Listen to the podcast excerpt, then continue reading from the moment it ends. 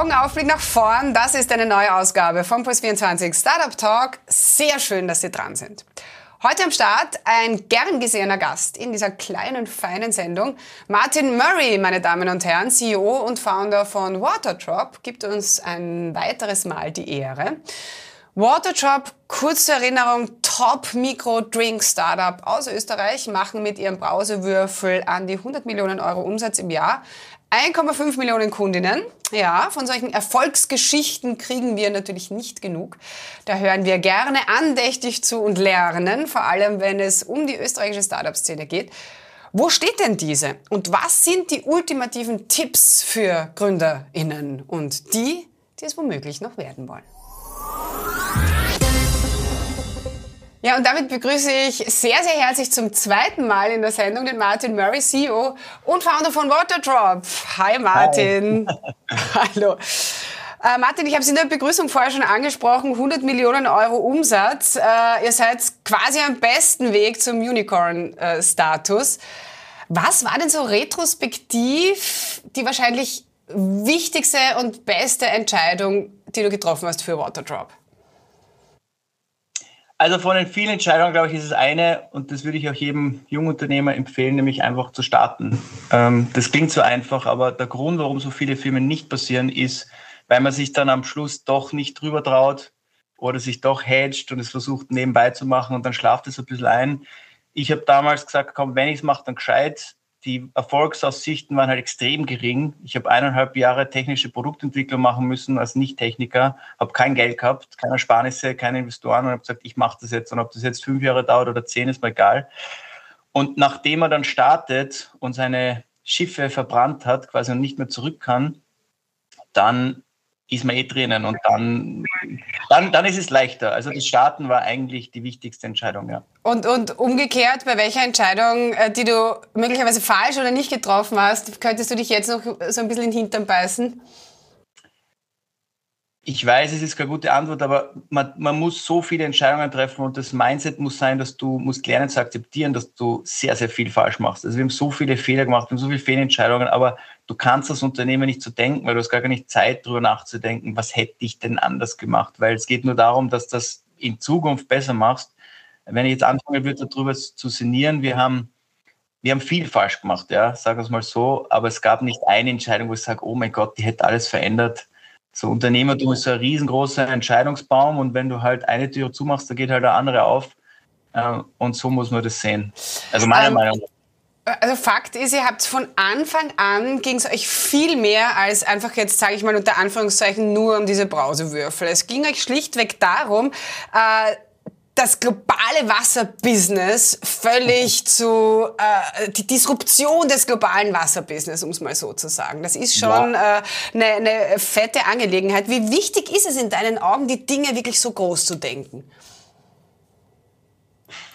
Also, ich glaube, dass wir als Europäer oder als Österreicher insbesondere viele Sachen nicht machen, weil eben zu klein gedacht wird. Ähm, ich war damals ein Jahr in Singapur, eben wo ich die Idee gehabt habe. Und wenn man dann wirklich so globaler denkt oder halt mit, mit, mit, mit größeren Ländern spricht und mit vielen größeren Unternehmen, die ich da Gott sei Dank habe kennenlernen dürfen, ist schon das Thema immer Think Big. Ja, das redet sich so leicht. Ähm, aber ich habe immer gesagt, wenn wir was machen, dann muss es einen möglichen Markt haben, der wirklich ermöglicht, dass das Ding riesig wird. Also nicht nur ein österreichisches Thema, ein deutsches Thema oder was auch immer, ein europäisches Thema, sondern es muss global sein. Und wenn man von Tag eins global denkt, so wie wir, ich meine, ich, ich bin halb Schotte, halb Österreicher, das war so ein bisschen einfacher, dann war mir immer klar zum Beispiel, dass das Team komplett international sein muss. Also wir haben, glaube ich, 30 Nationalitäten, 30 Leute, die gar kein Deutsch können in der Firma. Das war eigentlich von normal mir war klar, dass wir Investoren suchen, nicht nur in Österreich, sondern halt international. Weil wenn ich internationale Investoren habe, dann wäre ich schon mal gezwungen, international zu denken.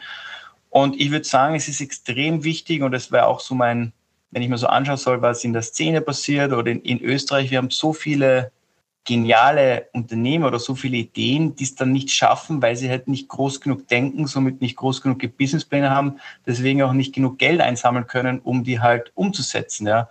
Also da verhungert halt sehr viel. Und, und bei uns ist so lustig, weil jetzt sind wir in Amerika Und normalerweise sind die Amerikaner gewohnt, dass sie Innovationen haben und die dann halt ausbreiten auf der Welt. Und gesagt, jetzt ist einmal ein, dass ein europäisches Unternehmen in Amerika eintritt, da kann man abzählen in den letzten zehn Jahren, das waren vielleicht zehn, ja, also die es wirklich geschafft haben sozusagen.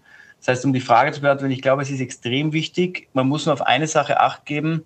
Man muss auch realistisch bleiben oder man braucht eine gewisse Bodenhaftung und Pragmatismus, weil jetzt nur zu glauben, man ist da jetzt irgendwie global galaktisch, das, da, da verlauft man sich halt dann sehr schnell. Das heißt, groß denken, mhm. aber am Boden bleiben, bescheiden bleiben, lernen und, und das ist so, das ist zumindest die, die Mischung, die wir versuchen halt umzusetzen.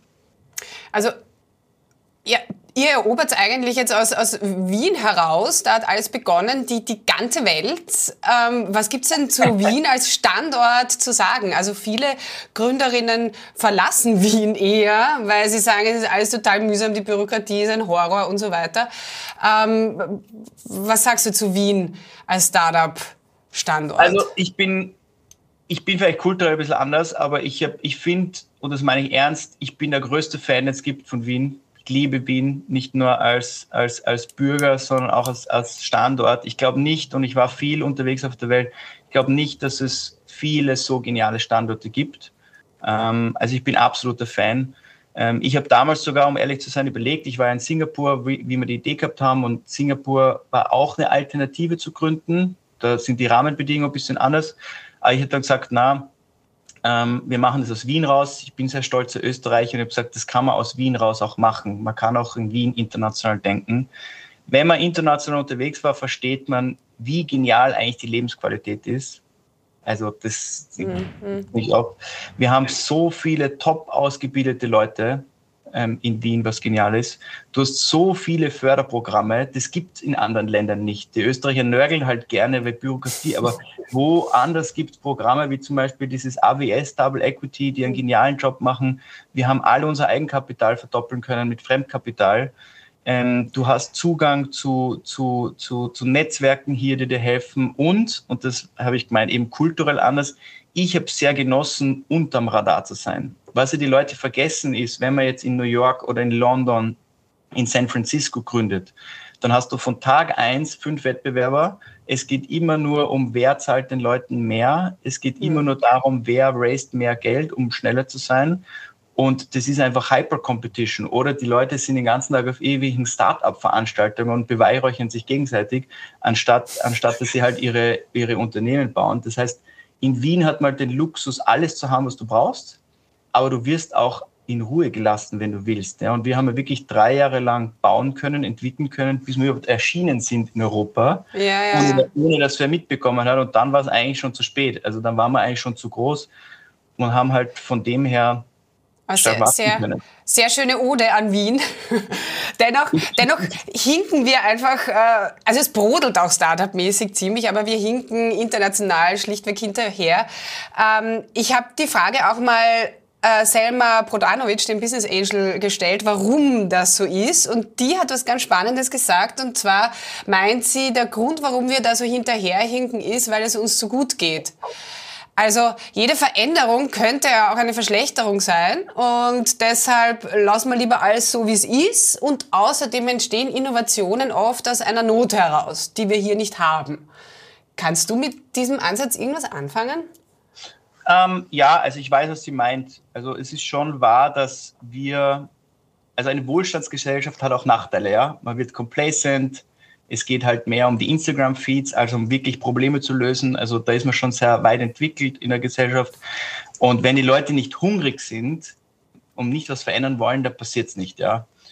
Und deswegen gibt es auch relativ wenige Unternehmen, weil die Leute in, in der Regel halt sehr wohlhabend aufwachsen, finanziell abgesichert sind, einen guten Job haben wollen, gute Work-Life-Balance und so. Und das ist halt ein Umfeld, das jetzt nicht gerade hunderte von hungrigen Unternehmen hervorbringt, die sagen, komm, ich investiere jetzt da fünf Jahre von meinem Leben und wenn es was wird, dann great und wenn nicht, dann nicht. Das stimmt, aber, ich sage jetzt mal, aber es ist auch hier möglich, weil ich, du hast, wie gesagt, die, die, die Rahmenbedingungen und du kannst in Österreich auch groß denken. Und die Leute, die wirklich was bewegen wollen, und da gibt es auch etliche, die können das auch.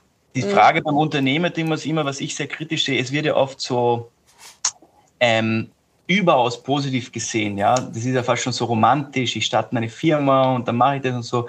Wenn du ehrlich bist als Unternehmer, vor allem die ersten paar Jahre, ja, wenn du es dann geschafft hast, dann, dann reden alle mit dir. Aber die ersten paar Jahre, das ist wirklich hart. Also du musst wirklich akzeptieren, dass die Erfolgsaussichten für dein Tun extrem gering sind. Die Wahrscheinlichkeit, dass du scheitern wirst, ist sehr hoch. Du arbeitest eigentlich rund um die Uhr die ersten paar Jahre ohne Geld. Ich habe zwei Jahre Gehalt verdient und es ist einfach full-on mhm. Risiko, ja. Das wollen halt sehr wenige eingehen. Das muss man mhm. schon sagen. Und da hat sie auch recht. Die, die es machen wollen, werden auch zum Großteil scheitern, was egal ist, weil dann macht halt was anderes, aber man muss halt einfach diese Kultur haben zu sagen. Ja, was steckt da dahinter, diese fehlende Kultur, äh, dieser fehlende Mut zu scheitern? Das sagen auch viele Experten. Wir, wir haben da einfach, ja, uns fehlt da oft einfach der Mut.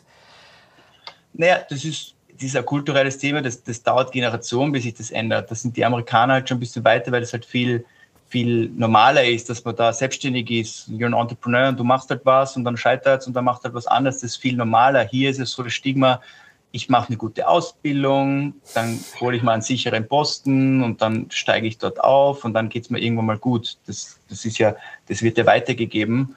Ähm, und klar hat man in, in, in kleineren Ländern viel größere Neidgesellschaft. Klar gibt es da immer so ein bisschen an ähm, ja, Skeptiker. Ich glaube, der Weg, um es zu verändern ist und, und jetzt als Unternehmen zu sprechen, es ist ja die einzige Chance, die wir haben. Wenn man sich die großen Unternehmen anschaut, wo, wo führt denn das hin? Die einzige Chance, die wir haben, dass es Unternehmer gibt, die mutig sind und die wirklich Probleme lösen. Ich glaube nicht, dass der Staat das alles lösen wird. Also die wirklich großen Probleme müssen Unternehmer lösen. Und da müssen wir halt einfach umdenken und sagen, komm, wir tun irgendwie alles, um so ein Umfeld zu, zu ermöglichen. Und die, die es jetzt machen, jetzt gibt es ja Gott sei Dank mittlerweile schon wirklich größere Unternehmen, die echte Innovationen vorgebracht haben, das wird einfach dauern. Und das Ökosystem funktioniert das so, dass es halt mehrere Unternehmen bedarf die auch dann irgendwann mal zur Liquidität kommen und die dann wiederum zurück investieren, dann auch als Mentoren zur Verfügung stellen.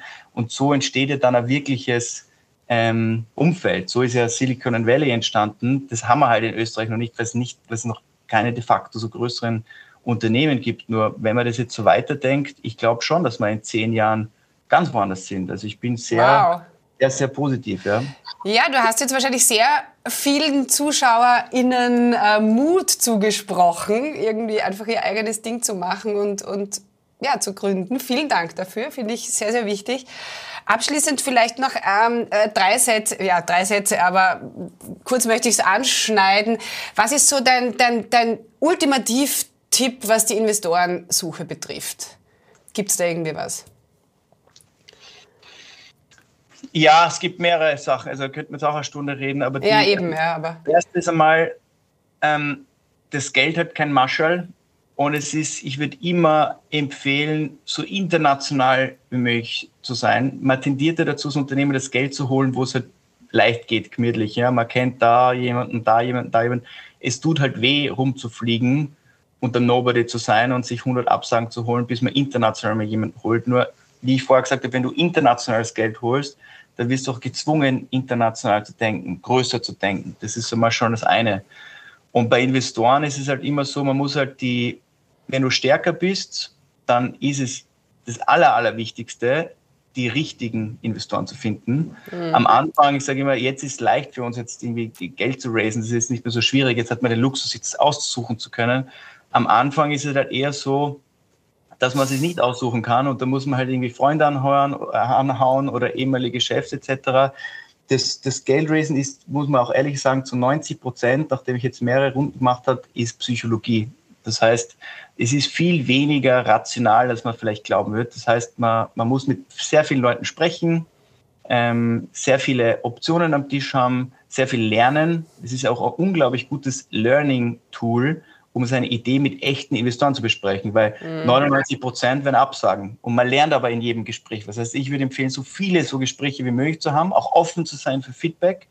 Und dann würde ich allen Investoren, mit denen ich rede, erzählen, dass ich mit allen rede. Das erzeugt dann immer diesen Herdeneffekt. Und dann wollen auf einmal alle dabei sein. Und dann, je nachdem, wie, wie, wie stark man ist, Das kommt halt dann immer aufs Geschäft an. Manche brauchen das Geld unbedingt, sonst sind sie nächstes Monat pleite. Andere haben noch sechs Monate, andere haben noch zwölf Monate. Da muss man jetzt ein bisschen taktieren. Man mhm. muss halt verstehen, dass da sehr viel, sehr viel Psychologie dahinter ist. Das heißt, man muss das psychologische Game verstehen zum einen und man muss, finde ich, so international wie möglich denken, weil wo das Geld herkommt, es macht keinen Unterschied. Wir haben aus Amerika, okay. aus, Singapur, aus, Singapur, aus Großbritannien, aus Frankreich, mhm. aus Deutschland. Und, ähm, ja, Martin, vielen Dank. Wertvolle Tipps. Dankeschön, danke. danke, für deine, danke für deine Zeit.